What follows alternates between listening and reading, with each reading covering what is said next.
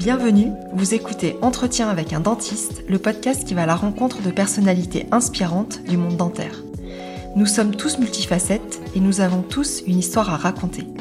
Je vous propose de venir avec moi écouter des témoignages de personnes engagées, passionnées, au parcours surprenant, atypique ou simplement inspirant.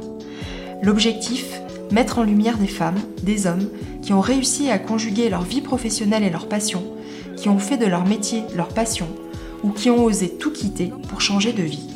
Dans une société de plus en plus digitalisée où la cadence s'accélère de façon vertigineuse, questionner les différents regards, prendre le temps d'écouter l'autre nous donne les clés pour mieux s'entendre et se comprendre soi. Je suis Florence Etcheverry, chirurgien dentiste et ici votre hôte. Dans l'épisode d'aujourd'hui, je suis allée à la rencontre d'Inès Mezels, plus connue sur les réseaux sociaux sous le nom de Dr M. Prédestinée à une carrière artistique, Inès fait le choix de s'orienter vers des études de chirurgie dentaire. À ce moment-là, les youtubeurs comme Squeezie, Cyprien, Enjoy Phoenix commencent à se faire remarquer et à gagner en notoriété sur le net. Inès observe ces stars montantes de la toile et voit passer des informations aberrantes, voire dangereuses pour la santé des internautes, et sent rapidement qu'il y a quelque chose à creuser sur le sujet. Après une thèse portant sur l'influence et les conséquences des vidéos des youtubeurs sur la santé bucco-dentaire des internautes patients, elle décide, avec son maître de thèse, Damien Hoffner, de ne pas en rester là et de créer l'AVASN, agence de veille et d'action sanitaire numérique. Dans la foulée, elle endosse l'identité de Dr M et crée sa chaîne YouTube pour apporter du contenu de qualité en matière de soins bucco-dentaires au grand public de plus en plus demandeurs. J'ai découvert une jeune femme passionnée, engagée, qui apporte à la profession un dynamisme et une fraîcheur dont nous avions vraiment besoin. Je vous laisse à notre conversation et je vous souhaite une très bonne écoute.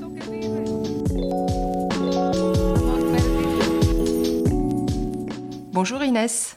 Bonjour Florence. Comment vas-tu? Ça va bien, et toi? Merci beaucoup. Ça va très bien, mais écoute, euh, déjà avant de commencer, avant de te poser euh, ma première question, euh, j'avais envie de te dire que j'étais très admirative de ton début de parcours parce que euh, tu as, fini tes études il n'y a pas très très longtemps. Enfin, tu plus non plus un bébé dentiste comme tu disais avec Mathieu Durand. Tu as passé ce cap-là, mais c'est quand même le début de ta carrière.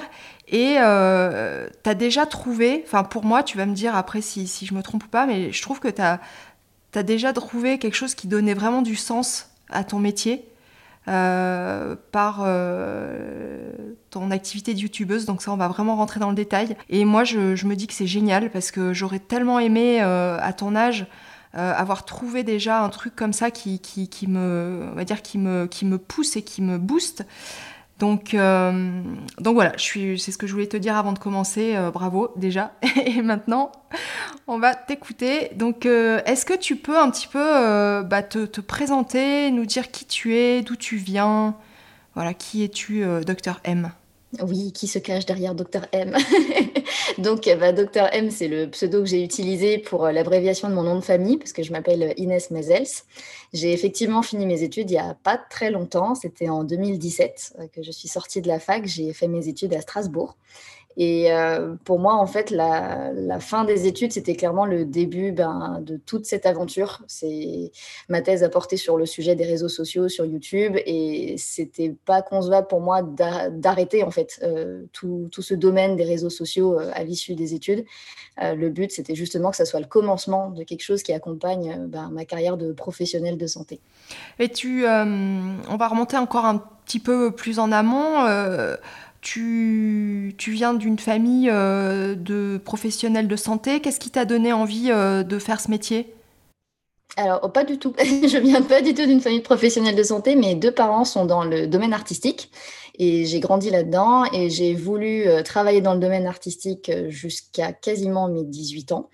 Euh, et à peut-être un ou deux mois des choix qu'on devait faire en terminale pour l'orientation universitaire, enfin post-bac, j'ai eu un, ami de, de, longue date qui avait des amis en médecine et en dentaire qui m'a dit Inès, te trompe pas. Moi, je suis sûre que dentaire, c'est fait pour toi.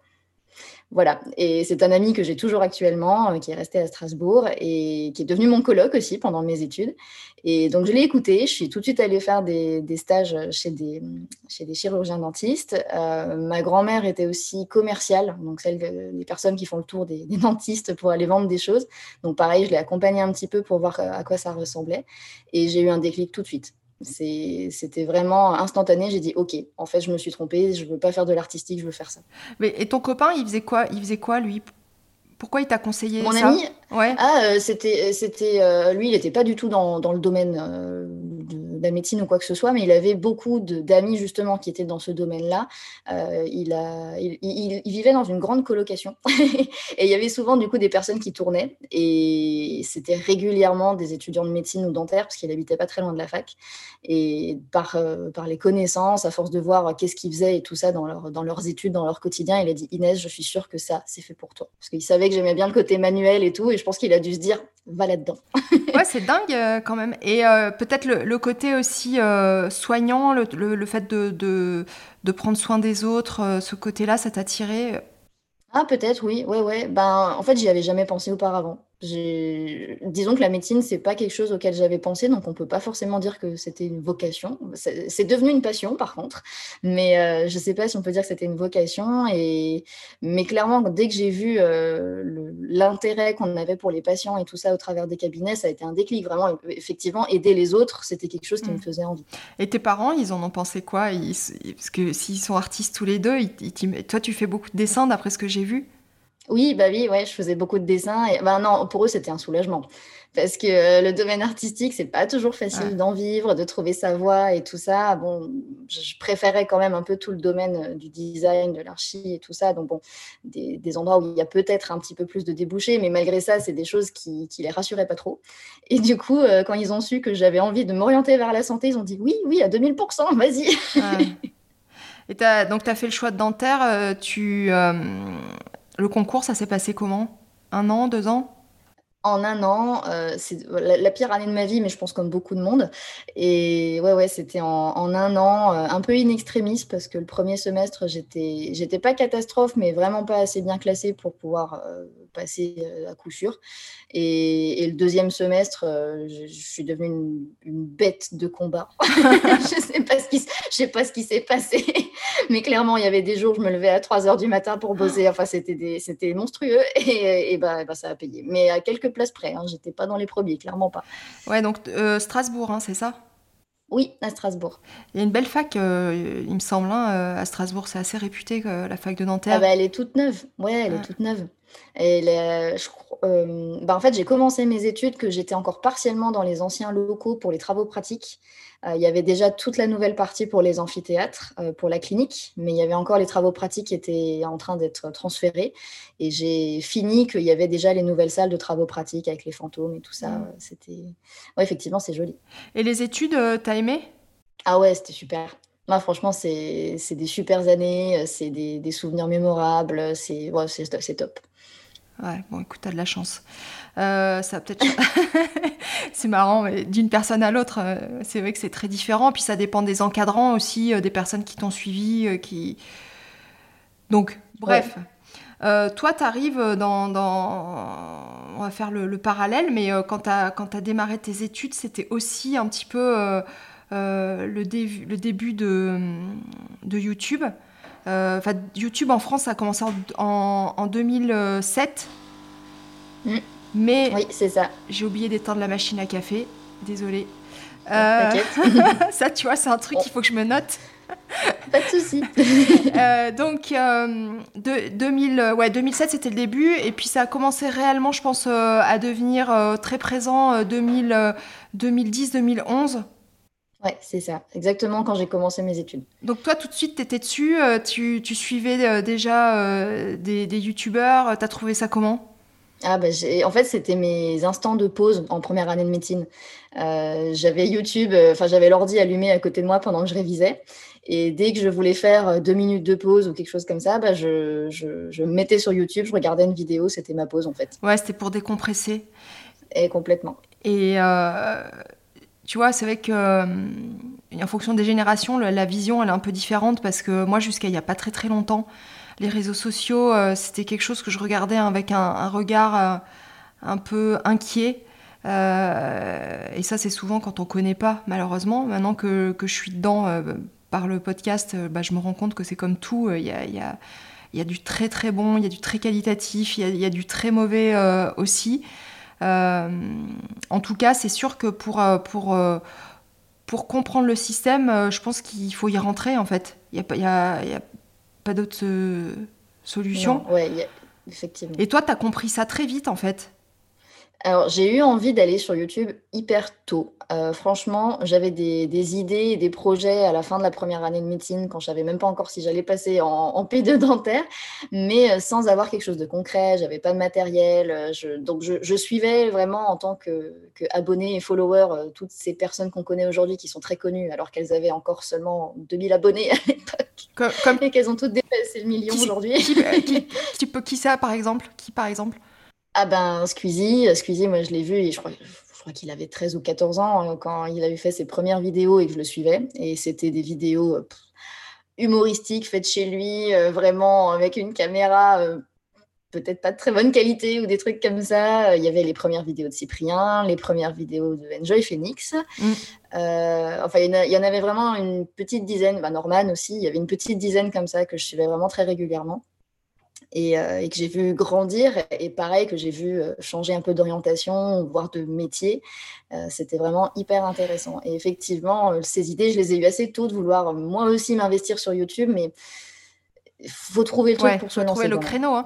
Mais euh, eux, à ton avis, c'est quoi qui a fait leur succès? Est-ce que c'est euh, parce que c'était les premiers et qu'il y avait vraiment euh, un engouement pour ça et qu'ils étaient là au bon moment ou il y a un talent quand même derrière? Tu vois, par exemple, justement pour revenir à ce que je disais tout à l'heure de, mon regard peut-être un peu défiant par rapport à ça il y a quelques temps, bah, l'autre jour, je suis allée voir Cyprien parce que je, je, connaissais le nom. J'avais jamais vu, donc j'avais vachement d'a priori. Je me disais, c'est vraiment un truc pour les ados. Euh, et en fait, franchement, alors je regarderai pas ça tous les jours parce que ça m'apporte pas forcément au niveau, on va dire, la culture que je recherche, mais j'ai trouvé ça super bien fait. Je me suis dit, mais derrière, il y a un vrai, y a un vrai travail, c'est drôle, il y a un vrai jeu d'acteur, euh, il, parle bien, il passe bien, le montage, il est top. Je pense qu'il y a des heures de travail et je pense que ça, il faut quand même le dire parce que euh, des gens qui sont pas ou qui s'intéressent pas, ou qui cherchent pas à s'intéresser, ou qui jugent avant de connaître, on a peut-être ce réflexe de dire c'est quand même hyper facile de se mettre en face de son téléphone ou de son écran, euh, de faire une vidéo, de l'enregistrer et de la poster. Et en fait, les, mecs, ils font fortune euh, grâce à ça. Mais c'est pas comme ça, en fait. Enfin, j'ai changé ma, vision des choses, euh, donc un peu grâce à toi d'ailleurs. Bah, c'est gentil, ça me fait plaisir parce qu'effectivement, c'est pas juste dégainer le portable et faire une petite vidéo. Il y a vraiment des heures de boulot, de préparation. Euh, la plupart du temps, il y a des scripts qui sont faits pour, euh, pour, toutes ces personnes. Euh, il faut enregistrer le son, enregistrer l'image, il faut faire le montage après, le décor qui est derrière, même si on a des fois l'impression que c'est leur chambre ou des trucs comme ça, la plupart du temps aujourd'hui, c'est des studios ou des, ou des décors qui ont été mmh. pensés. donc effectivement, il y a vraiment quelque chose de professionnel. Et je pense que les vidéos qu'on voit, bah, on reste sur l'exemple de Cyprien aujourd'hui, mais c'est vraiment la qualité vient vraiment de son expérience mais aussi d'un talent, parce que quand on regarde ses premières vidéos, euh, le ton était déjà là, les idées, l'humour mmh. étaient déjà là aussi. Euh, je pense qu'il y a vraiment un fond de talent aussi, et la qualité est venue aussi avec le temps. Je pense qu'il a aussi beaucoup de personnes aujourd'hui qui l'accompagnent et qui, qui améliorent encore toutes, toutes ces images et ce contenu. Ouais, la, réussite, c'est rarement que un hasard. Hein. C'est une somme de, plein de choses, mais on peut pas euh, réduire euh, ces personnes à juste euh, ils étaient là au bon moment. Je pense qu'il y a vraiment un, talent, un talent derrière. Et donc toi, quand, quand tu étais en dentaire, tu as cherché un peu ce qui se passait dans le, bah, dans, le monde de la santé, dans le dentaire? Tu as tout de suite fait le, le parallèle? Oui, Ouais, j'ai tout de suite regardé. Alors, c'était du hasard parce que j'y suis venue. Euh, je regardais beaucoup de tutos beauté, c'est les premiers trucs qui sortaient euh, assez massivement à l'époque.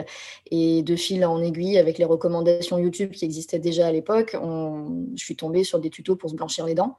Euh, j'arrivais à peine dans le dentaire, donc je n'avais pas non plus de connaissances qui me permettaient de savoir si c'était bien ou pas. Quand bien même vu les infos, je me disais, je suis pas sûre que ça soit super super. Et, c'est là que, ouais, effectivement, j'ai commencé à creuser sur, le, sur la santé en règle générale. Mmh. Et euh, l'idée du, sujet de ta thèse. Alors, ta thèse, euh, c'est donc la dentisterie au travers des vidéos des youtubeurs. Et tu as cherché en fait quelle était l'influence et quelle pouvait être la, conséquence sur, euh, bah, sur le patient, donc ce qu'on appelle même les internautes patients. cette idée de thèse, elle t'est venue quand?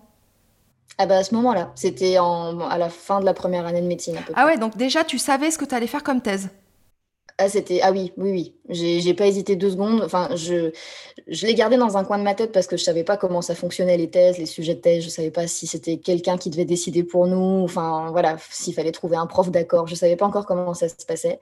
Et dès que j'ai su comment ça se passait, je suis allée voir mon maître de thèse, qui est aujourd'hui mon associé. on en reparlera sur ouais, ouais, Damien Hoffner. Et, voilà, qui est devenu mon associé. Et dès que je suis allée le voir, il a été partant tout de suite. Et c'était, c'était ton prof euh, dans quelle matière? Enfin, Où il t'encadrait en clinique euh, Dans quelle euh, discipline? Alors, c'était même avant la clinique que je suis allée le voir et il faisait des cours de santé publique et d'hygiène. Ok. Donc, cool. Ah oui, oui. ah oui, bah oui, oui, oui, clairement, c'est le prof cool. Ouais. C'est ceux qui laissent des bons souvenirs. Hein, ouais, ouais, ouais. Et euh, c'est chouette parce que tu as, choisi un sujet, un sujet de thèse euh, fun, quoi. Parce que c'est vrai que des fois, on se dit, mais qu'est-ce qu'on va pouvoir faire? Moi, j'ai choisi mon sujet de thèse au dernier moment. Et j'ai choisi comme maître de thèse le prof qui m'a fait redoubler ma troisième année. Et je me dis, ça a été un gros trauma pour moi, euh, ce redoublement, parce que j'ai redoublé pour une seule matière. Et je me dis, mais en fait, c'était un vrai syndrome de Stockholm, quoi. J'ai choisi mon, mon bourreau comme maître de thèse. Et j'avais un copain qui avait choisi la représentation des chirurgiens dentistes euh, dans le cinéma. Et la thèse, c'était top, quoi. C'était super intéressant. D'habitude, tu sais, tu vas voir les sujets thèse, c'est un peu soit c'est des trucs très scientifiques avec des études un peu barbantes, euh, soit c'est des sujets. Euh, euh, et toi, c'est vrai que tu as, choisi tout de suite un sujet où tu savais que tu allais à la fois apprendre, mais, mais que ça serait un peu plus marrant, quoi. Oui, marrant. Alors, c'est. Je pense que tous les sujets de thèse sont de toute façon originaux parce que on va de toute façon chercher à, avoir un petit truc un peu différent des autres. Hein, de toute façon, on essaye. En tout cas, c'est un peu le but du travail. Mais, euh, mais après, il y a des gens avec qui j'en discutais qui me disaient Ah, mais moi, je pourrais pas faire un sujet là-dessus. Euh, ah parce qu'on a, fait, on a fait une étude, en fait, dans tout ouais, non, mais je l'ai lu, hein, la, la, ah bah, super. et euh, d'ailleurs, je, je, la mettrai en lien parce que c'est hyper intéressant et elle, est, elle est très agréable à lire. Donc, j'encourage vraiment à la lire. Alors, tout le monde va dire mais je, je passe pas mon temps à lire des thèses. J'ai lu la thèse de, David Blanc parce que pareil euh, sur l'ergonomie dentaire, je trouvais que c'était super intéressant. Donc je lis pas les thèses de tous les dentistes que j'invite, mais euh, c'est vrai que ta thèse elle est, elle est super agréable à, lire. Donc euh, je la mettrai. Ah bah c'est super gentil, merci beaucoup. Et malgré ça, je voudrais juste préciser qu'il y a des infos qui étaient notées euh, bah, elle a été publiée en 2017, mais dedans, il y a beaucoup de chiffres qui ont déjà énormément mmh. évolué depuis. Hein. J'imagine. à l'époque, je, parlais de la vidéo la plus vue sur YouTube euh, qui avait, euh, je ne sais plus maintenant, à l'époque, c'était 2 milliards de vues, un truc comme ça. Pour le Gangnam Style à l'époque, hein, quand je l'avais recensée, et aujourd'hui elle s'est fait dépasser 15 000 fois par C'est hallucinant ça d'ailleurs. ah ouais, ouais c'est hallucinant à quel point ça allait vite. Ouais. Et tu as, commencé à la bosser quand, cette, cette thèse? En, dernière année? Non, en 2015. C'était euh, pendant mes études. En 2014, je crois que le sujet il avait été posé et en 2015, on a bossé le. Ah ouais, c'est dingue. Donc ça, ça a vraiment euh, occupé une, bonne partie euh, de tes études? Oui, complètement. Je le faisais en parallèle. C'était l'objectif que je finisse ma thèse avant de, de sortir de la fac, en fait. J'avais pas trop la possibilité de de me permettre, si je sais que des fois, il y a des étudiants qui prennent un peu une année sabbatique ou quelques mois tranquilles euh, quand on sort de la fac avant de passer la thèse ou qui font des remplacements en parallèle. Mm. Et euh, question euh, financière, chez moi, c'était pas vraiment envisageable de prendre du temps. Il fallait que je commence à bosser tout de suite. Et donc, d'avance, en fait, je me suis dit, bon, bah, l'idée, c'est d'avoir sa thèse en sortant, comme ça, je suis tranquille. Mm. Et ça a été bien reçu par, par le jury? Oui, tout à fait. Oui, ils étaient très, très ouverts et j'avais un jury assez de tous les horizons. Euh, j'avais deux personnes de santé publique, une personne de chirurgie, une personne d'orthodontie. Euh, et je crois que j'avais une personne de pédodontie aussi. Euh, et, tout le monde était assez réceptif parce qu'en fait, tout le monde était concerné. Sur YouTube, on voit de tout des dents de sagesse, de l'ortho, du blanchiment, de, l'hygiène. on voit de tout. Et alors, donc, euh, t'en as tiré quoi comme, comme conclusion de tout ce travail? C'est quoi qu'il en est ressorti? Oui, bah, qu'il était temps que les professionnels de santé investissent les réseaux parce que la problématique qu'on a, a soulignée à la fin, c'est que forcément, bah, il y avait majoritairement des vidéos qui n'étaient pas très bonnes pour la santé des gens, on va dire. Hein. C'était un peu ça qui en ressortait. Euh, même si on, s'intéressait surtout au côté bucco-dentaire, euh, c'est assez facile, vu les, les, items, tout ça qu'on avait pris dans l'étude, euh, de deviner par extrapolation que ça touchait un peu d'autres domaines de la santé aussi. Et, à cette époque-là, enfin, je, ouais, je te dis, on était en 2015 quand on a commencé vraiment l'étude. Donc euh, en 2015, il n'y avait aucun professionnel de santé qui était là. Euh, alors je vais peut-être dire une bêtise, il y avait Julien Méniel. Mm. Euh, il était peut-être déjà là à l'époque. Je dis peut-être une bêtise. Ah bon, ça serait bien le savoir. Alors, Julien Méniel, c'est un, c'est un infirmier. Enfin, il était infirmier pendant 10 ans. Après, il a été journaliste, je crois, sur un journal santé indépendant. Et il a, il a lancé sa, sa, chaîne YouTube. Il a aujourd'hui 710 000 abonnés. Mm. C'est énorme. Et pareil, hein, c'est drôle, euh, c'est pertinent. Euh, ouais, ça apporte, ça apporte quelque chose. C'est sûr qu'il y a les sujets qu'il évoque, c'est certainement des sujets où il y a beaucoup de de, questionnements euh, autour de ça, des questions qu'on n'ose pas toujours poser sur l'intimité, sur, euh, même sur les addictions, l'alcool, etc. Et au moins, c'est du, du, du vrai contenu. Euh, ben, c'est bien fait, quoi. Oui, c'est bien fait, c'est ludique. Hein. C'est un peu le, le c'est pas sorcier d'aujourd'hui, ouais, c'est hein. vrai. C'est format-là. Ouais, ouais, ouais. Et ouais, donc le constat, c'est que on est complètement à la ramasse donc euh, en 2015, sur les réseaux sociaux, et qui se dit un peu tout et n'importe quoi. Oui, c'est ça. Il y a déjà eu le boom euh, des, des youtubeurs. Donc, on avait déjà des youtubeurs d'un peu tous les horizons et la santé n'était pas investie par des professionnels de santé. Euh, donc, on a vu un peu plein de choses arriver. les placements de produits sont arrivés en même temps ils étaient même déjà là. Euh, donc forcément qu'on a des marques qui ont commencé à vouloir mettre leurs produits en avant, des produits pas toujours bons, pas toujours utilisés correctement, pas expliqués par toujours les bonnes personnes non plus. Euh, ça dépendait. Et, là, il était vraiment temps de faire quelque chose et c'est ça qu'on s'est dit à l'issue du travail. En fait, la thèse, c'est pour ça que, je te dis, c'était un point de, départ en fait de passer cette thèse. Et ça y on a souligné maintenant qu'il y avait un problème ok, bah faut faire quelque chose euh, pour aller dans le bon sens. On est en 2019 les gars, et sur YouTube, vous trouvez des youtubeurs cooking, lifestyle, beauté, gaming, je sais pas quoi, mais pas de youtubeurs santé.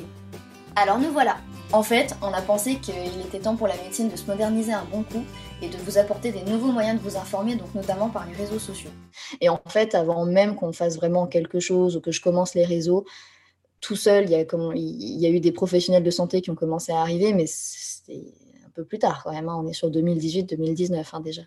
Même pas besoin de sortir la carte vitale. Sinon, moi je m'appelle Inès, j'ai 26 ans et je suis chirurgien dentiste. Donc on va se retrouver ici pour parler de dents, forcément, mais on va aussi parler de santé, de santé publique, d'enjeux écologiques, de problèmes éthiques, de médecine alternative et de tout plein d'autres choses. Hmm. Et pourquoi, à ton avis, euh, ça a été si long?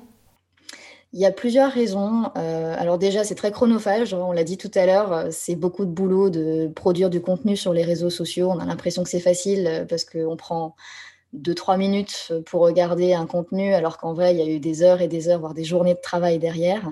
Donc, c'est chronophage. En tant que professionnel de santé, on n'a pas toujours beaucoup de temps pour le faire.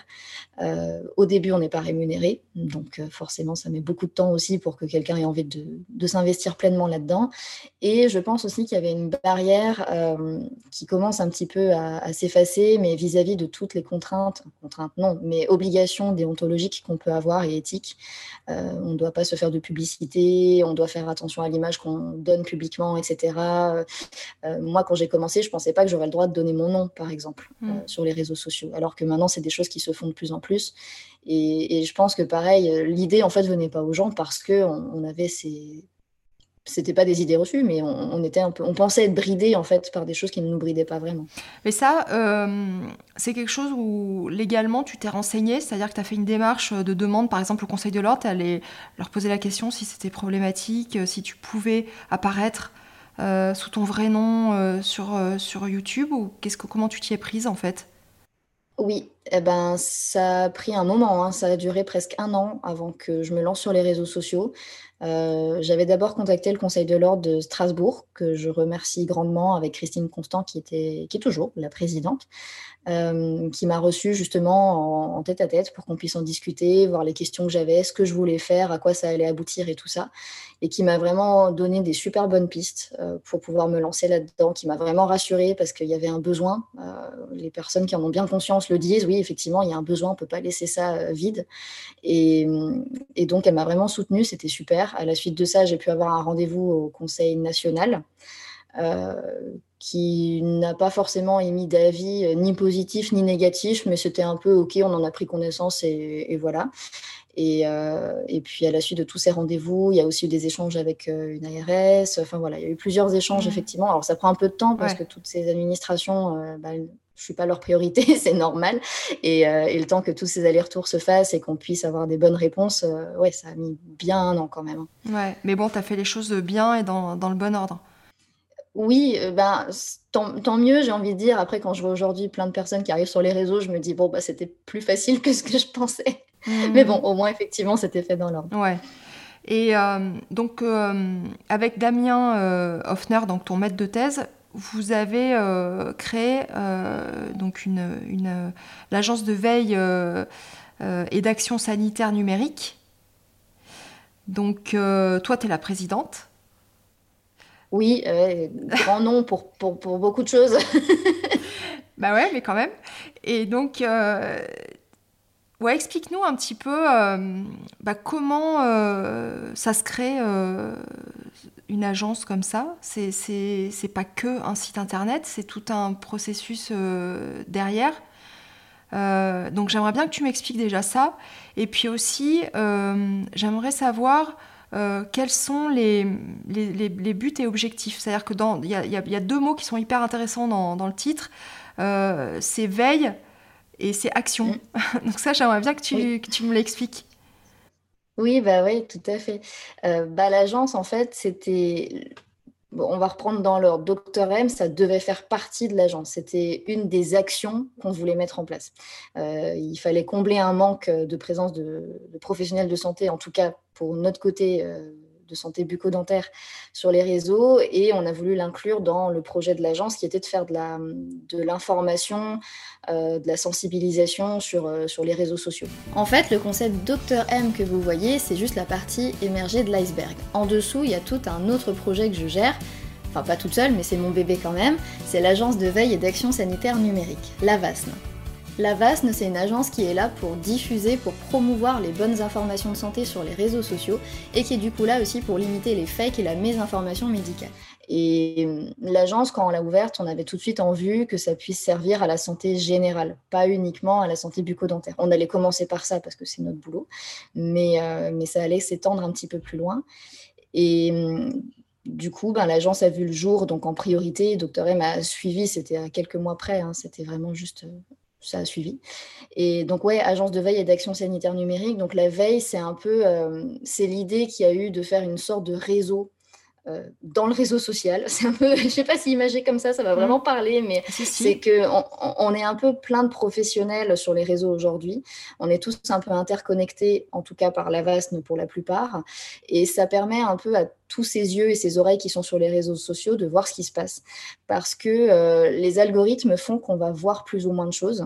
Euh, moi, je vois énormément de pubs pour des blanchiments, pour euh, des, des, appareils dentaires, des trucs comme ça. Je ne vois pas, par exemple, de, de t-shirts pour réaligner le dos comme verront les kinés. Mm. ces, ces, pubs un peu fake qu'on voit traîner et tout ça, moi, je les vois pas toutes, alors qu'il y a d'autres professionnels qui vont en voir. Et c'était l'idée de cette veille de faire une sorte de bulle avec un peu plein de professionnels pour voir ce qui se passe et qu'on puisse un se dire ensemble les choses, qu'on puisse euh, développer nos informations euh, en commun. Et les actions, ben, c'est produire du contenu sur les réseaux. Euh, produire du contenu, donc Dr M, c'est effectivement l'axe principal. Euh, et après, euh, sur, sur le Instagram de la VASN, on essaye de faire des collaborations avec donc les certifiés, puisque dans nos actions, on a mis en place une certification qui permet aux... Alors, il n'y a pas que des professionnels de santé, mais c'est aux personnes créant du contenu de santé de se faire certifier sur la qualité du travail qu'ils vont mettre en avant sur les réseaux. C'est-à-dire les sources qu'ils utilisent pour faire leurs publications, les, peut-être les diplômes qu'ils ont aussi, hein, parce que ça va jouer forcément les formations qu'ils peuvent avoir, et que ça soit bien des vraies personnes. Donc quand ils viennent se faire certifier chez nous, ils ont un questionnaire à remplir qui reste anonyme chez nous, mais qui prouve l'identité, le diplôme de la personne. Parce que malheureusement, on voit trop souvent des usurpations et des gens qui abusent de titres pour avoir des followers sur les réseaux. C'est fou, hein Ouais, c'est fou. Et concrètement, en fait, comment ça se passe euh, au niveau de la veille si toi ou si quelqu'un te rapporte euh, un, compte ou euh, une chaîne YouTube ou en tout cas n'importe quelle information sur, le net qui n'est pas de qualité et qui peut nuire à la santé des gens, ben, quelle est votre action? Alors ça a été un long débat et alors toute l'agence aussi, je, le dis d'emblée, c'est quand même un, travail on va dire, qui est innovant. Euh, il n'y a pas grand monde qui le faisait auparavant, donc on apprend aussi au fur et à mesure qu'on avance. Euh, et cette partie veille, on, avait au début en tête de se dire bah on, va bosser en parallèle des conseils de l'ordre ou des trucs ou des, instances de santé et on va leur dire. Et en fait, on s'est dit c'est un côté dénonciation mmh. qui marchera pas. Mmh. On a dit bien sûr que dans l'idéal, ça serait un espèce de CSA des réseaux sociaux. Hein, en vrai, il y aurait sûrement une nécessité, mais c'est pas constructif. Ouais, c'était pas votre ligne d'action. Pas du tout. Nous, on avait vraiment, on voulait une démarche positive, mm. le soutien des professionnels de santé pour aller sur les réseaux. Tout ça, c'était vraiment une démarche beaucoup plus positive. Et du coup, euh, on, s'est dit qu'en en mettant en avant du contenu de qualité et du contenu euh, ben, qui contrebalance ces fausses mm. informations, ça serait beaucoup plus pertinent. Euh, de temps en temps, on va aussi prendre contact avec les, les, influenceurs qui peuvent mettre en avant des mauvaises informations de santé.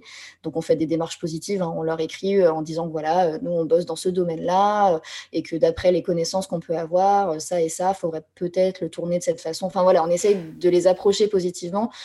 C'est très très rare qu'on ait une réponse, forcément, mais, euh, mais on le fait quand même. Et surtout, ouais, on va publier du contenu pour dire, euh, voilà, ce genre d'informations, ça c'est pas top, ça par contre c'est un peu mieux. Voilà, on essaye mmh. d'orienter les gens vers les bonnes infos. Ouais, c'est plus de l'éducation en fait. Oui, oui, tout à fait. Ouais, bah, ça, oui, ça prend du temps. Hein. Euh, tu vois, je lisais l'autre jour et j'ai pas retrouvé le nom de cette loi. Maintenant, il y a une loi un peu pour chaque idée, mais euh, tu sais, c'est comme quoi une fake news, l'énergie que tu dois développer pour contrecarrer une fake news, je crois qu'elle est euh, sept fois supérieure à l'énergie que tu développes pour, pour balancer l'info, quoi. En fait, c'est extrêmement difficile à, désincruster dans la tête des gens. On le voit hein, d'ailleurs au cabinet. Euh, des personnes qui. Des, idées, tu vois, par exemple sur la gencive qui saigne, c'est terrible. Mm. Mais euh, leur faire comprendre euh, qu'en fait, la gencive qui saigne, c'est une maladie et c'est pas normal.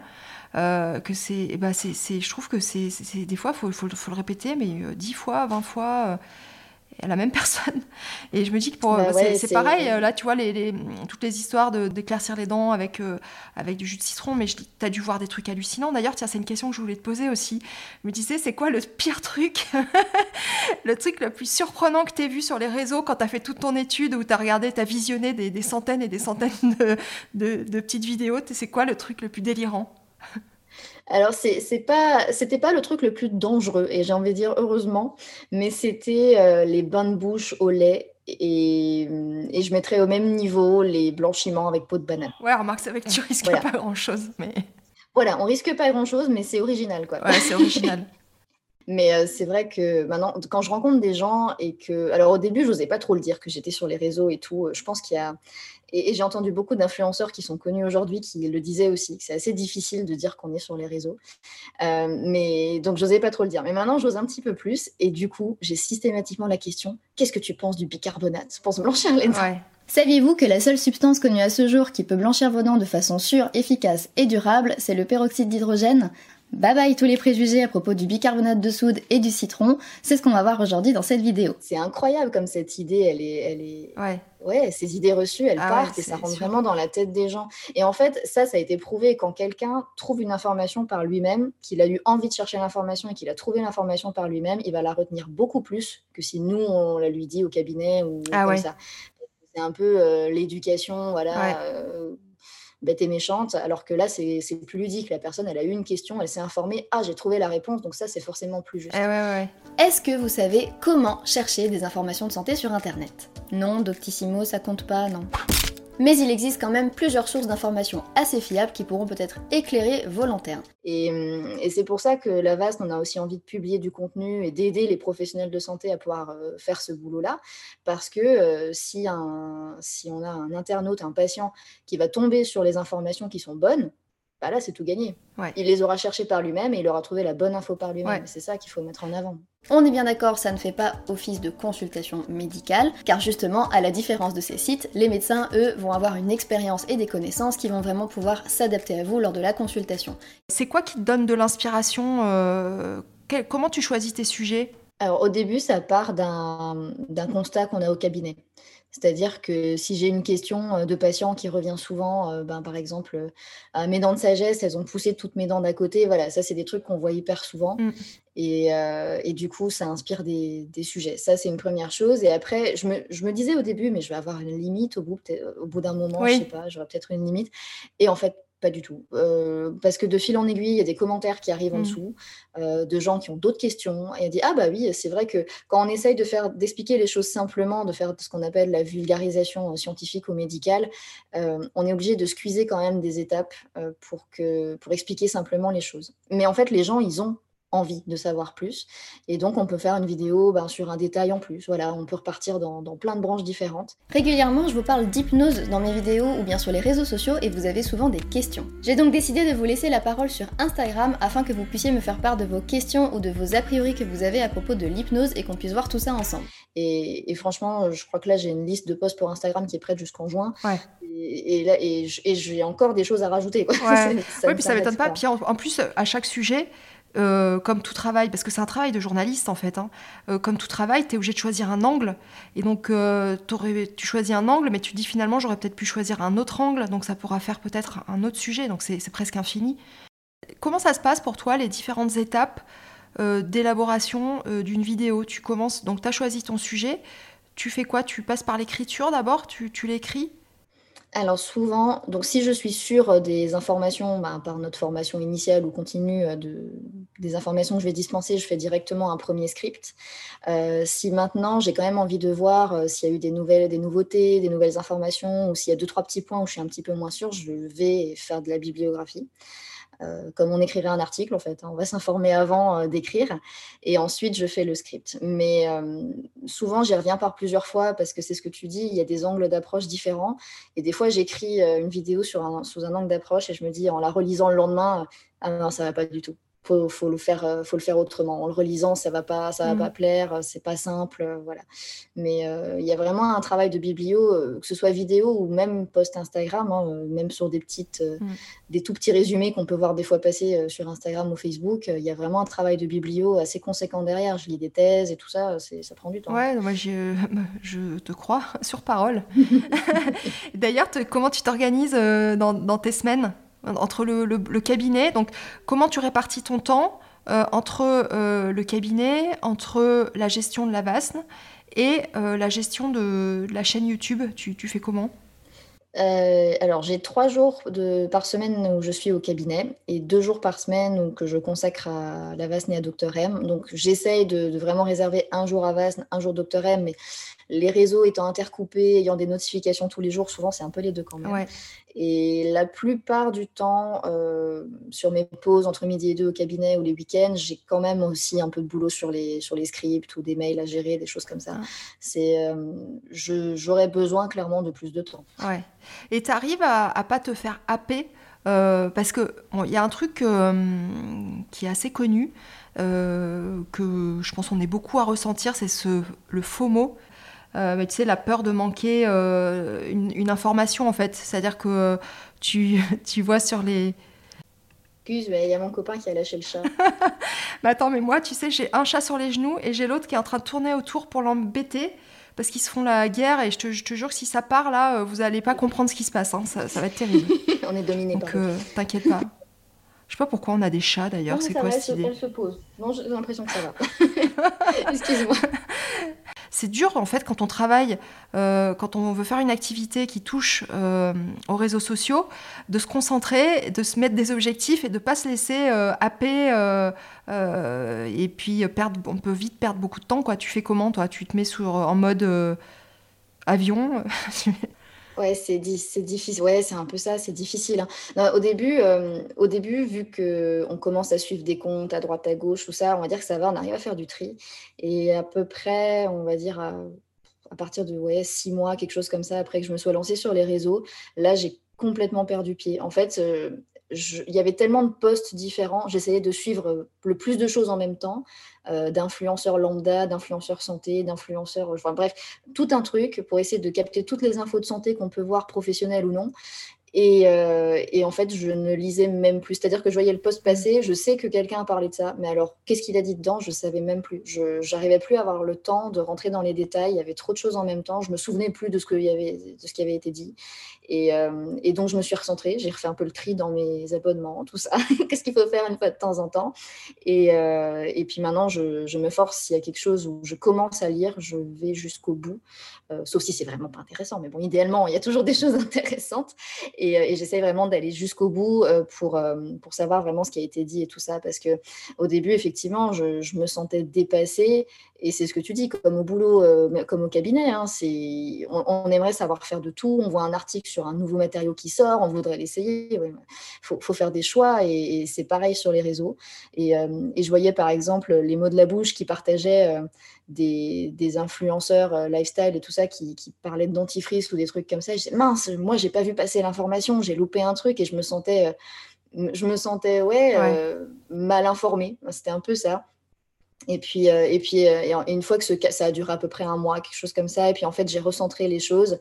il faut vraiment se dire, OK, maintenant, si je me pose devant les réseaux, c'est pas juste pour regarder deux, trois notifications à droite, à gauche, c'est je vais prendre le temps. Je vais, je vais pas slider comme ça, euh, juste dans le vide. Je vais prendre le temps, je vais lire les choses qui passent devant moi. Et, mais c'est euh, une question de volonté, en fait, hein, clairement. Tout d'abord, il existe un label sur Internet qui est assez connu dans le milieu médical et qui est l'abréviation ON. Je vais vous remettre le petit sigle ici. C'est l'abréviation de Health on the Net. Si vous voyez ce sigle quelque part sur un site internet, c'est que vous êtes déjà au bon endroit, puisque les sites internet qui peuvent avoir cette certification doivent répondre à un certain nombre de critères. Et, euh, et, tu continues de dessiner parce que j'ai, on voit, il y a, y, a, y a, une petite vidéo où tu montres euh, le côté un peu euh, off euh, et où tu, où tu dessines des. des, des... Bah, c'est toi, je pense que tu, que tu, tu fais en croquis euh, style manga un peu Un peu, ouais, c'est une petite caricature. J'essaye de dessiner. C'est vrai que euh, le temps manque. Après, pour tout le monde, le temps manque, faut pas se le cacher. Mais euh, c'est vrai qu'entre le cabinet, la VASN et Dr M, il y a peu de temps. Mais du coup, j'avais toujours cette envie de dessiner. Elle n'est jamais partie. C'est juste qu'il n'y a pas le temps. Et je, je m'y suis un peu retrouvée depuis quelques mois parce que je me suis dit c'est bête de ne pas allier le dessin avec les réseaux sociaux. Et ça me permet de, m'imposer avec certains contenus, d'aller dessiner. Et du coup, forcément, ça revient un petit peu plus. Et ça fait du bien. C'est, Ah ouais.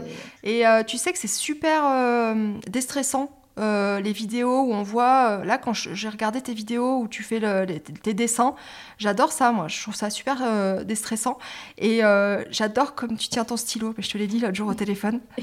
Franchement, mais franchement, je suis gauchère, donc, euh, donc bienvenue au club. T'écris comme ça ou euh, c'est juste pour dessiner? Oui. Non, c'est écriture et dessin. Le, le, stylo est tenu comme ça. Et euh, tes instituteurs, ils, ils, te, ils, disaient quoi? Ils étaient toujours un peu surpris au début. c'est ouais, un peu surpris. Je me rappelle que dans mon dans mon carnet de santé, il y a une ligne comme ça qui est écrit euh, autour de l'âge de 3 ans, il y a écrit euh, qu'il y a un problème de développement psychomoteur à cause de ça. Et, c'était la seule chose qui était notée, hein, la tenue du stylo.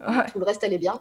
Bah, vous irez voir, euh, vous verrez, c'est assez marrant. Et par contre, tu me disais que tu t'es tu, obligé à la fac à, à te positionner en, en droitière. Oui, ben, alors on a des fauteuils euh, dans la partie clinique qui sont adaptables maintenant en bidextre, donc ça, c'est pas trop un souci. Euh, les nouveaux fantômes qu'on a dans les travaux pratiques aussi peuvent être euh, transvasés en gaucher, mais quand j'ai commencé, on était encore dans les anciennes salles de travaux pratiques et là, c'était adapté droitier. Donc, je, crois qu'il y avait un fantôme sur, sur tout ce qui était en gaucher, et puis vu qu'on était une quinzaine de gauchers, on n'allait pas tourner tous sur une petite tête pour s'entraîner. Coup, je me suis adaptée en droitier et je suis pas la seule euh, dans la promo à qui c'est arrivé. Donc euh, après, par contre, ça me pose pas de soucis. Je pense que ça a développé un côté peut-être un peu mm. ambidextre là-dessus, mais ça me pose pas de soucis euh, pour les chirurgies ou même pour le contre des fois, si je dois changer de côté, de changer de main. Ah ouais Ouais, ça me pose pas de soucis parce que bah, le côté gauche est instinctif. Donc mm. voilà, je pense que j'ai appris le côté droit, mais le gauche étant plus instinctif, je peux switcher quand même. Non, mais je pense que tu as bien fait. Hein. moi, c'est un truc que je regrette. Ça m'est même pas venu à l'esprit. Et j'ai un copain qui l'a fait, euh, mais il était une promo au-dessus, parce que je pense que j'aurais dû faire pareil. Parce que les fauteuils de gaucher, c'était les fauteuils euh, les plus pourris euh, au fond de la clinique, et où les profs venaient jamais, parce que dès qu'ils arrivaient, qu'ils nous voyaient, ils disaient T'es gaucher? Ouais, d'accord, ok. on les voyait repartir dans l'autre sens. Parce qu'ils n'arrivaient pas à, à, transposer, en fait. Ils comprenaient pas, c'était complètement à l'envers, quoi. Donc euh, je, je, regrette un petit peu euh, ça. Mais bon, ça t'a donné envie euh, de, de, te lancer. Enfin, t'aurais envie de, de lancer une BD ou de, de, faire quelque chose de plus vraiment, tu vois, dans de, de développer ce côté artistique? ouais. Ah ouais, ouais, clairement. C'est, bah, en fait, ça me manque et je me dis que bah, j'avais toujours voulu faire de l'artistique avant le dentaire, hein, donc c'est pas pour rien non plus. après, avec, avec Damien Hoffner, on a écrit un bouquin. Euh, donc c'est lui qui a écrit toute la partie texte et j'ai illustré. Euh, c'est un bouquin qui n'est pas sorti encore officiellement. Ah. On est en train de, faire les démarches pour, parce qu'on n'a pas trouvé d'éditeur. C'est un format un peu particulier, donc on n'a pas trouvé d'éditeur. Donc on l'a lancé en auto-édition. Là, on est en train de terminer les démarches. Je pense que d'ici un ou deux mois, ça devrait être bon. Et... Tu peux nous dire euh, ce que, ce que, de quoi ça, ça parle ou c'est pas encore... Oui, bien sûr. Non, il n'y a, a, pas de secret. J'en avais déjà parlé une fois ou deux rapidement en story il y a un moment de ça. Euh, c'est en fait c'est un petit bouquin euh, qui recueille des fables Damien Hoffner a écrit, euh, qui a un talent de poète, si je peux dire, assez développé. Il a vraiment un, beau style d'écriture. Et en fait, il m'avait montré une ou deux fables qu'il avait écrites, ben, encore à l'époque de, ma thèse, hein, quand, on travaillait là-dessus. Un jour, il m'a dit, écoute, j'ai vu que tu dessinais, et puis ben, ça n'a rien à voir avec ta thèse, mais est-ce que tu peut-être envie d'illustrer euh, un ou deux de mes, de, mes travaux. Et moi, je dit, ouais, pas de souci. Enfin, voilà, j'avais un peu plus de temps à l'époque. Donc, j'avais dit, ouais, pas de souci. Et en fait, le, bah, le travail a continué jusqu'au bout. On en a illustré, euh, je crois qu'il y en a 10 ou 11 avec, la avec les bonus. Et, et, puis voilà, ça a donné un petit recueil de fables illustrés avec un, ça. Et euh, comment tu vois l'évolution de notre profession Alors vraiment du côté justement e-santé, euh, là, c'est en train de pas mal bouger, j'ai l'impression. Il y a beaucoup de choses qui se mettent en place. Euh, moi, j'ai quand même une interrogation euh, sur le côté légal et sur le côté du. Ouais, Ouais. Il y, a, quelques limites. Alors, je les vois beaucoup du côté de la VASN parce que dans les demandes de certification qu'on a euh, chez beaucoup de chirurgiens dentistes, hein, c'est vrai, euh, on a des gens qui demandent à être certifiés en pensant qu'on on certifie juste parce que les gens sont professionnels de santé. Et quand on va regarder clairement le contenu, bah, il y a des liens qui mènent sur la prise de rendez-vous euh, du cabinet. c'est clairement des, des, mises en avant de, travaux. Après, il ne faut pas se dénigrer. Hein, c'est bien aussi de pouvoir montrer le la qualité de notre travail, mais c'est clairement une page de pub en fait. Le, réseau social devient une page de pub et je, pense qu'il faut arriver à faire la part des choses parce qu'on pourrait utiliser ces réseaux sociaux pour nos patients. Enfin, c'est ce que je fais déjà. Euh, quand j'ai des patients qui ont des interrogations sur, euh, bah, tu le disais tout à l'heure, les gencives qui saignent, euh, je leur demande à la fin de la consultation s'ils sont d'accord que je leur envoie un peu d'informations là-dessus en plus. Ils disent oh, oui, avec plaisir. Donc, je leur envoie par, par mail à leur demande la, vidéo, par exemple, que j'ai faite sur les gingivites. Et avec un peu de chance, ça va les informer. Pour pouvoir soigner, il faut comprendre d'où ça vient. Les gencives qui saignent, ça peut venir essentiellement de deux choses. Soit ça vient du fait que vous brossez trop fort, mais sincèrement c'est difficilement possible à moins d'y aller euh, comme une brute avec une brosse à dents vraiment très dure. Soit ça vient des petites bébêtes, des bactéries qui vont se développer dans votre bouche avec la plaque dentaire et le tartre. Donc, euh, je pense que c'est des outils et, c'est aussi du gain de temps. C'est ce qu'on disait aussi tout à l'heure. Si le patient va lui-même cliquer sur la vidéo et a envie de s'informer, là, il va peut-être la capter, l'information. Donc, euh, je pense qu'il vaudrait mieux utiliser le réseau social dans ce sens-là pour, euh, pour nous presque décharger un peu de temps au cabinet. Hein, je pense aussi. Ça ne va pas remplacer la, la, discussion avec le patient, loin de là, mais ça va être un complément assez considérable. Et, mais effectivement, sur l'e-santé des réseaux, je je pense qu'il faudrait un peu. Alors, c'est toujours le problème. Il faudrait cadrer les choses. Si on les cadre, j'ai peur que ça bride. Euh, le, juste milieu va être à trouver dans les prochaines années. Oui, c'est vrai. Et tu vois, on en parlait tout à l'heure aussi, on n'a pas trop développé le sujet, mais je pense que c'est important d'en parler. C'est l'aspect euh, monétisation. Parce que euh, ben, même si tu le fais par passion, enfin c'est le point de départ, mais euh, ça te prend beaucoup de temps, donc c'est du temps aussi que tu pourrais peut-être passer au cabinet et, qui, qui, serait euh, rentable. Et puis, bah, je crois que c'est dans notre euh, c'est dans la ligne des choses quand on, fait un travail et qu'on le fait bien. Derrière, la récompense, c'est aussi de pouvoir grandir. Et puis il y a ce côté-là aussi, il y a le côté grandir, c'est-à-dire que pour, pour faire évoluer un projet, eh ben, il, faut, de l'argent. Euh, c'est hyper compliqué parce que, euh, comme on disait tout à l'heure, bah, avant d'avoir euh, des millions d'abonnés sur YouTube et pouvoir en vivre, ça se fait pas comme ça du jour au lendemain. la dentisterie, on est en plus une niche à l'intérieur de la niche, c'est-à-dire que déjà la santé, c'est une niche et là, c'est une micro-niche. Donc, avant d'arriver à faire des, des, millions, des millions de vues et de pouvoir monétiser, ah, on sait très bien que, que, je ne pense pas que ça soit possible. Euh, donc, comment tu as, commencé à réfléchir euh, à cet aspect-là? L'agence, quand on l'a ouverte, euh, Damien et moi, on a mis des billes sur la table pour la faire tourner aussi. C'était un, investissement personnel. Et après, effectivement, on commence avec la VAS à avoir quelques petits partenariats à droite à gauche qui nous permettent aussi de faire tenir l'agence, qui ne permettent pas d'en vivre pour l'instant, mais ça permet au moins de faire tourner des choses, d'avoir un peu de matériel pour les vidéos et tout ça. Ça, c'est déjà pas mal. Mais c'est vrai que c'est. Alors, c'est ce que tu disais, on est un peu une niche. C'est un avantage aussi parce que euh, on va reprendre l'exemple de Cyprien tout à l'heure, mais qui est un humoriste. Euh, alors, il peut faire des partenariats avec tout, mais il n'est peut-être pas forcément pertinent dans tout. Donc, euh, quelqu'un qui va appeler à lui saura qu'il aura une image, une effigie, une, égérie pardon, euh, connue, mais qui est peut-être pas la plus représentative pour, euh, pour sa marque. Alors que dans la santé, si on a des, des, marques qui viennent vers nous, alors c'est toujours un petit peu la limite, hein, faire attention, on n'est pas censé s'affilier à une marque non plus et tout ça. Mais si maintenant on arrive effectivement à avoir un je dis une bêtise, on présente plusieurs marques de brosses à dents, voilà, faut pas en présenter qu'une, etc. Mais admettons, on présente plusieurs marques de brosses à dents. Alors là, pour les vendeurs de brosses à dents, c'est le Graal, parce que vraiment le. Euh, ils, savent que les gens qui vont cliquer sur nos vidéos, ils viennent pour voir des brosses à dents, donc forcément qu'ils vont atteindre les, cibles. Euh, quand j'avais, euh, quand on a ouvert Dr M, Lavasne et tout ça, on est passé dans les mains d'une boîte de production, juste à titre informatif pour savoir un petit peu euh, comment ça se déroulait, euh, voilà, développer euh, sur les réseaux sociaux et tout ça.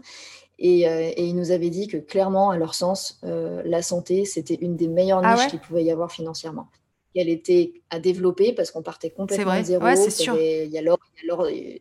Il y a l'ordre derrière, il y a notre côté déontologique, professionnel. Voilà, il y a beaucoup de choses qu'il faut cadrer. Mais à leur sens, c'était vraiment une des meilleures niches qu'il pouvait y avoir dans les Et c'était quoi, c'est quoi comme type d'agence que vous Oh, c'était une boîte de production de, télé et de réseaux sociaux et d'influenceurs. Ouais, donc un regard en plus euh, extérieur. Oui. Ouais, c'est intéressant. Oui, complètement, complètement hors santé. Ouais, c'est intéressant, ouais. Donc euh, c'est peut-être juste qu'on arrive un peu tard, comme on disait tout à l'heure, et qu'on en est au début. Mais en fait, et on n'a pas vraiment de modèle. Donc le modèle, il est, il est à construire. Mais euh, tu vois, tu disais là, de, de, par exemple, de pouvoir plébisciter des brosses à dents et tout. on en a le droit, ça euh, éthiquement? C'est alors une seule brosse à dents comme ça en placement de produit, c'est un peu limite. Euh, c'est on doit avoir notre indépendance scientifique. Si elle est gardée à partir de là, il n'y a pas trop de soucis. Euh, mais techniquement, c'est un peu comme quand on est au cabinet, on ne devrait pas forcément mettre une marque en avant, on devrait toujours laisser un peu le choix euh, aux gens. Donc ça, c'est un petit peu difficile. Et la marque qui va par exemple s'affilier à nous, si on lui dit ah mais moi je vais parler un peu des autres aussi pour ma déontologie, la marque elle va dire bah non, c'est pas mon intérêt et c'est logique aussi. Donc c'est un petit peu difficile. Sur ça, euh, on peut avoir par exemple une vidéo qui va être sponsorisée par une marque où on ne va pas forcément montrer ses produits. Là, c'est un petit peu plus clean. Mais montrer un produit, c'est encore un petit peu, un petit peu compliqué. C'est des choses qui commencent à se faire. Hein. On le voit, euh, alors dans le côté dentiste, pas trop. Mais chez les autres professionnels de santé, ça commence à se voir quand même. Après, aux États-Unis, ils, sont complètement décomplexés euh, et libérés par rapport à tout ça. Hein. Oui, oui, complètement. Et c'est après, il faut pas tomber dans l'excès inverse parce que c'est le souci quand on voit après euh, certains influenceurs.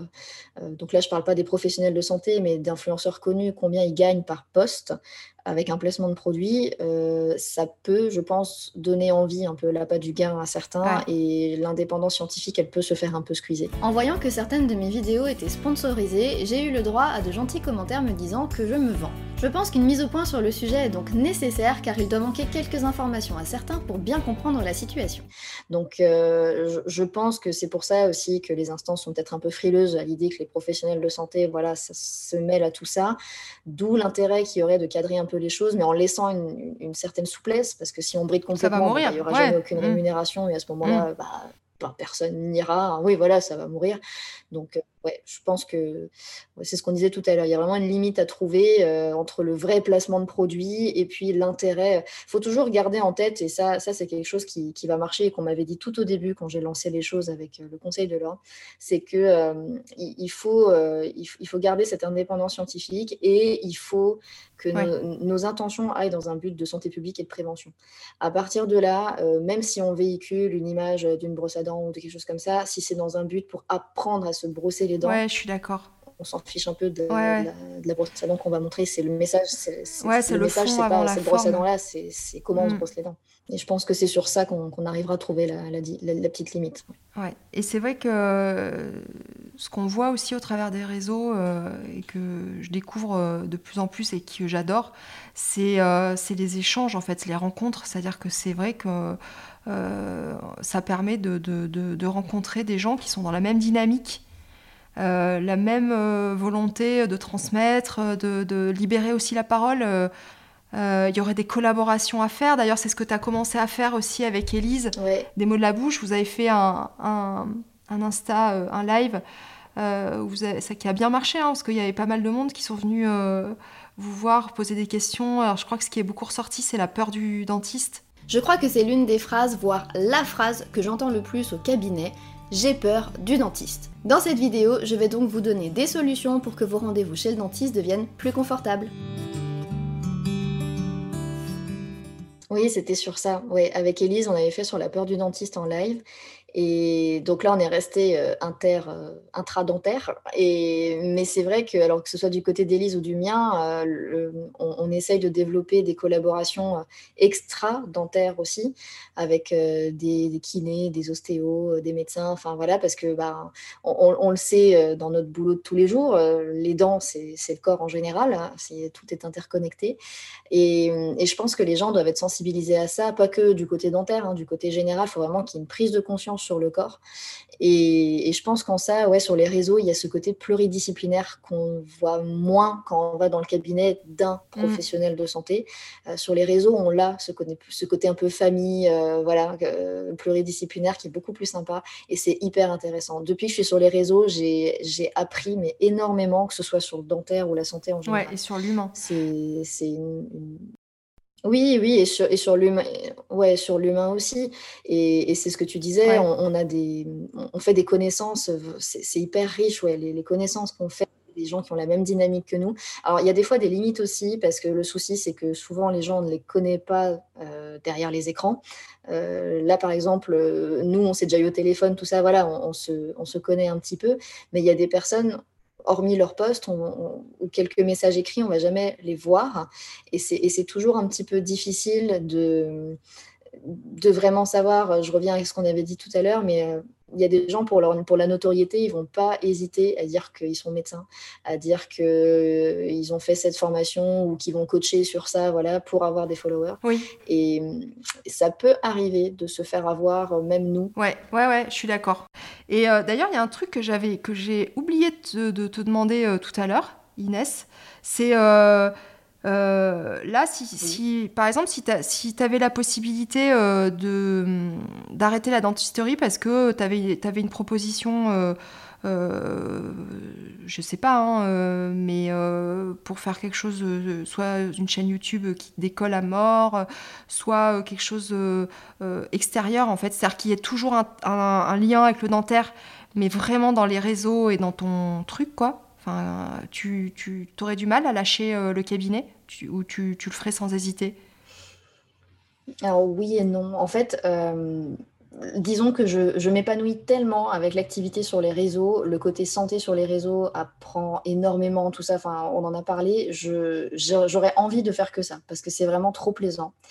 Euh, mais je trouve que je, pour un professionnel de santé, en tout cas, on n'est pas très légitime euh, à enfin, on, connaît notre métier, mais on est moins légitime, en tout cas, à parler de santé sur les réseaux si on ne vit pas avec les patients quotidiennement.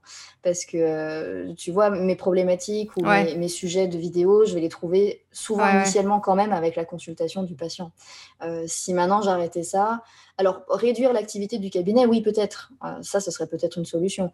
Mais l'arrêter complètement, pour l'instant, je l'envisage pas. Ouais. Et pour, pour les quelques années à venir. Hein. Je ne parle pas euh, des dix ans à venir. Je te demande pas de te projeter aussi loin que ça.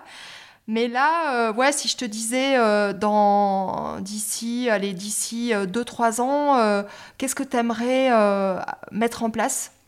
Alors j'aimerais beaucoup, c'est déjà un peu dans les cartons, mais il y a toujours cette question de temps, hein, bien sûr, mais on aimerait beaucoup, avec mon associé, arriver à mettre en place des formations ou des campagnes d'information, peut-être ça serait plus juste comme ça, pour sensibiliser les gens sur euh, l'utilisation des réseaux. Euh, alors, plus axé sur la santé, c'est sûr, mais vraiment sur euh, savoir déceler un fake, mmh. alors un peu plus en détail que ce qu'on voit des fois passer, mais voilà, vraiment savoir déceler un fake, comment ça marche un algorithme, voilà, des, des, notions qui sont assez simples, mais auxquelles on est confronté vraiment tous, tous les jours, parce que je pense qu'on voit des fakes tous les jours, et puis l'algorithme nous a dans son collimateur systématiquement.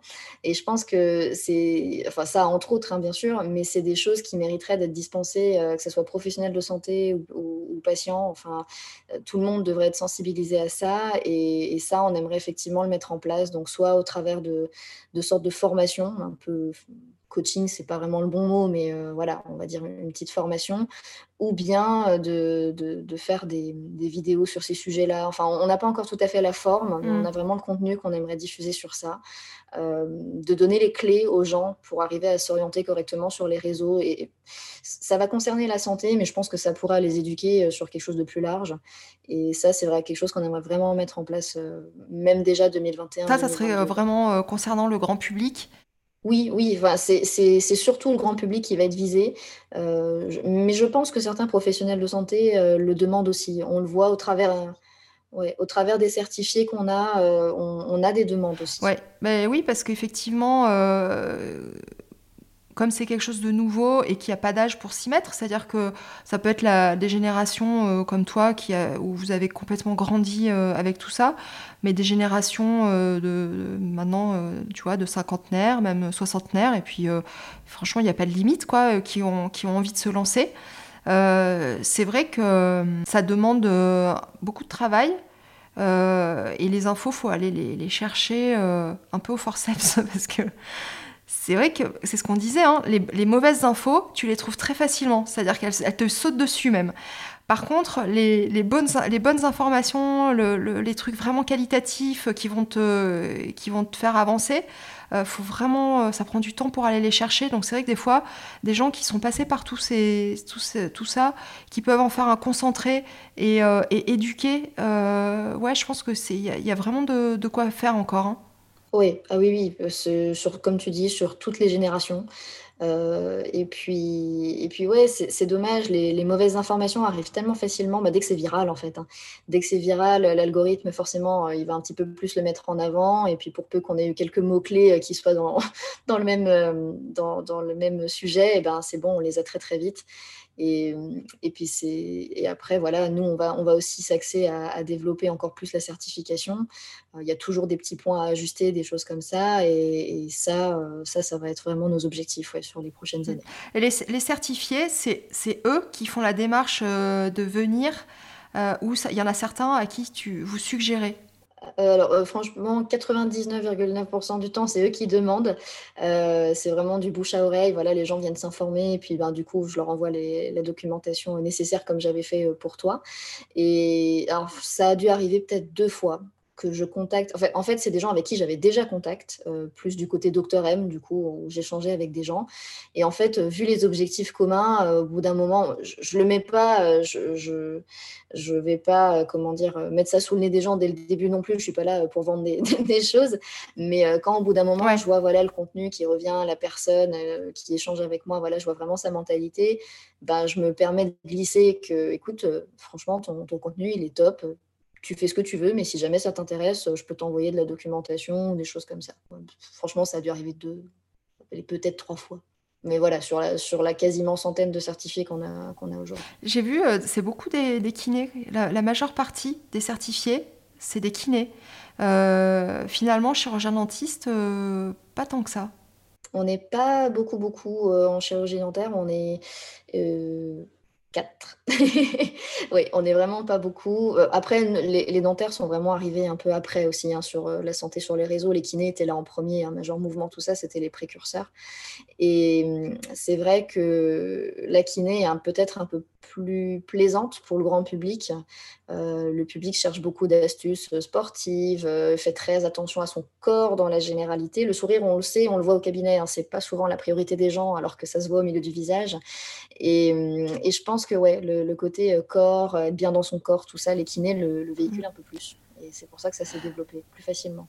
T'en penses quoi, toi, de l'image qu'on a euh, dans les médias en général euh, je, Alors, je te dis ça parce que moi, c'est un truc qui m'a toujours un peu, enfin, un peu perturbé, quoi. L'image qu'on renvoie, même des fois, tu sais, tu es en dîner, tu n'as pas forcément envie de dire que tu es dentiste ou ouais, t'espères qu'on va pas te poser la question c'est dingue. Et, euh, euh, et, donc hier, je suis tombée, euh, bah, tu vois, tu, tu, tu m'as fait aller sur YouTube, donc forcément, j'ai tombé sur un truc.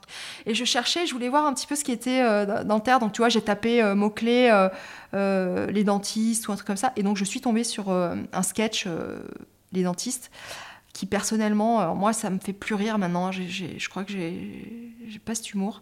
Mais je me dis, mais mon Dieu, mais, euh, mais pourquoi euh, on est vu euh, de façon aussi déplorable? Je ne sais pas s'il y a d'autres professions qui sont aussi mal représentées dans les médias que nous. On doit, on doit pas être nombreux, mais alors j'ai l'impression que ça s'arrange pas. Ouais, c'est assez, bizarre, je trouve, ouais. et j'ai un peu le même sentiment que toi. Autant je suis passionnée par mon métier, j'aurais envie de parler de mon métier. Par contre, euh, dire que je suis dentiste d'emblée comme ça, euh, ouais, il y a toujours un peu ce cap euh, pour, le, pour le dire. Et, je ne sais pas pourquoi. Après, ouais, dans, dans, les vieilles idées reçues, dans l'historique qu'on a et tout, je pense qu'il y a quelque chose qui doit nous coller à la peau. Avez-vous déjà remarqué que l'image publique des dentistes est la plupart du temps négative? Non pas que la première chose que l'on voit d'un vampire sont ses crocs, ni qu'un beau monstre digne de ce nom se doit d'être représenté avec des dents bien pourries, mais en général, si un dentiste est présent dans un film, il aura la plupart du temps le rôle d'un méchant ou d'un personnage à connotation négative. Faisons donc un petit état des lieux. Commençons d'abord par un film plutôt sympathique, Charlie à la chocolaterie. Après, je prends toujours l'exemple aux gens quand ils disent ouais, le ça fait mal, ça fait pas du bien d'y aller, tout ça. Moi, je leur dis est-ce que euh, aller chez un professionnel de santé en règle générale, ça fait plaisir? C'est très rare qu'on y aille pour une bonne raison. Euh, et, pareil, par exemple, pour une prise de sang ou quelque chose comme ça, on va pas dire que c'est agréable. Mais pour le coup, c'est pas forcément quelque chose qui fait peur ou c'est pas pour ça qu'on n'aime pas le médecin. Enfin voilà, il y a quand même, euh, il n'y a pas autant de négativité autour des, autres professions que sur la nôtre, alors que finalement, la problématique est la même. Donc c'est assez bizarre. Et, c'est vrai que ça, euh, c'est assez marrant dans la formation d'hypnose que j'avais fait. C'est quelque chose dont j'ai pris conscience à quel point on entend des choses négatives par jour. Euh, j'ai peur que vous me fassiez mal, euh, j'aime pas le dentiste, euh, ces petites phrases comme ça qui ont l'air toutes bêtes, mais qu'on entend des dizaines de fois par jour et qui à la fin commencent vraiment à taper ah sur le moral. Et, je trouve que c'est une maladresse des personnes. Je pense pas qu'il y a non, il n'y a pas d'objectif méchant, mais, euh, mais c'est ouais, c'est assez bizarre. Je ne pourrais pas forcément dire d'où ça vient. Et c'est encore euh, très d'actualité, hein, que ce soit dans les films, les dessins animés, euh, oui, oui, les sketchs, je pense que tu mm, mm. dis, voilà, c'est il y a toujours cette idée un peu négative. Et pourtant, l'image véhiculée par les dents est une image forte. Il suffit de regarder la saga des Harry Potter. Prenez Harry Potter et le prisonnier d'Azkaban. Dans ce troisième volet, Sirius Black, l'oncle de Harry, que tout le monde croit méchant, est effectivement représenté avec des dents noires, alors que dès les épisodes suivants, il apparaît avec des dents bien plus soignées dès lors qu'il est avéré gentil. C'est quand même fou la magie du cinéma. Bon, bah, écoute, en tout cas, Inès, euh, on, a, on a bien, euh, je pense qu'on a bien fait le, le, tour de la question. C'était top. Euh, c'est. Bah, moi, j'ai, tu sais, je me répète, enfin, je vais répéter, euh, parce que tu as déjà entendu cette phrase euh, quand tu es allé sur Dans tes dents, le podcast de Mathieu Durand. et il t'a dit en intro, alors je me suis dit, je vais quand même pas refaire la même intro que, que Mathieu, que c'était Claude Parodi qui, qui, qui lui avait parlé de toi. Euh, et, moi aussi, figure-toi, c'est Claude qui, m'a parlé de toi. Quand je l'ai euh, appelé, euh, déjà c'était fin de l'année dernière, donc c'était fin 2019, j'ai appelé Claude et j'ai adoré, enfin j'adore cette personne, quoi. C'est franchement. Ah bah, quand, on parle de ouais, quand on parle de côté humain, je pense que lui, il l'incarne bien. ah ouais, ouais. Et il m'a parlé de toi, donc je suis tout de suite allée voir et j'ai tout de suite trouvé ça génial et t'apportes vraiment euh, une fraîcheur et, euh, un truc euh, hyper dynamique. ouais, franchement, j'aurais adoré avoir ce déclic à ton âge, quoi. Bah, bah, de toute façon, moi je pense qu'il n'y a pas d'âge. Non. c'est, bah, on le voit hein, dans les reconversions professionnelles, tout ça. Il n'y a pas d'âge. Il faut plus se mettre de, barrières sur des trucs comme ça. Mais, mais effectivement, hein, Claude, c'est, je l'avais connu par la formation d'hypnose. Euh, et, vraiment, le, côté humain est très présent chez lui. Et, c'est vrai qu'il est un peu en recherche comme ça de, nouveaux outils qui peuvent, euh, qui peuvent aider aussi la profession. Hein, on le voit dans sa démarche. Et ouais, c'est vraiment top. Et je pense que toute cette dynamique euh, de, reconnaissance, de création de contenu, de podcast, tout ça, je pense que ouais, ça servira à la profession. Mmh. Et c'est encore trop tôt pour vraiment en voir des résultats, puisque oui, déjà, la santé sur les réseaux, ça a mis du temps sur arriver, et les dentistes encore plus. Donc, c'est pas en, six mois qu'on voit beaucoup de, résultats, mais je pense que dans les années à venir, vraiment, mmh. ça, va être, euh, ça va être quelque chose qui nous servira. Ouais, je te rejoins complètement. Euh, ben écoute, euh, encore merci. Euh, longue vie à la Vasne que je vais suivre. Hein. De toute façon, j'en fais partie, donc maintenant j'ai mis un pied dedans. je pense qu'on se retrouvera parce que je suis sûre qu'on aura des projets en commun parce que moi aussi, dans ma tête, il y, a plein, plein, plein de trucs qui me font super envie. Donc, je te dis à très vite.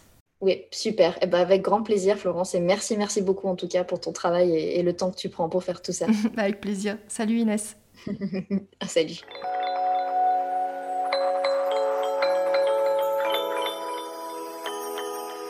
Merci d'avoir écouté cet épisode jusqu'au bout. J'espère que comme moi, vous avez été séduit par la personnalité lumineuse d'Inès et que notre conversation vous aura éclairé sur les enjeux de santé publique qui se trament sur Internet depuis quelques années. Trop longtemps absentes de la toile, les professions de santé ont aujourd'hui compris l'urgence d'être visibles sur les réseaux pour apporter des informations tangibles et faire la part belle aux fake news. Avant de vous laisser pour vous retrouver dans deux semaines, n'oubliez pas de me laisser 5 étoiles sur Apple Podcast et de faire fonctionner le bouche à oreille. Vous pouvez retrouver tous les épisodes sur les plateformes d'écoute de podcast, Deezer, Spotify, Apple Podcast, Podcast Addict et beaucoup d'autres.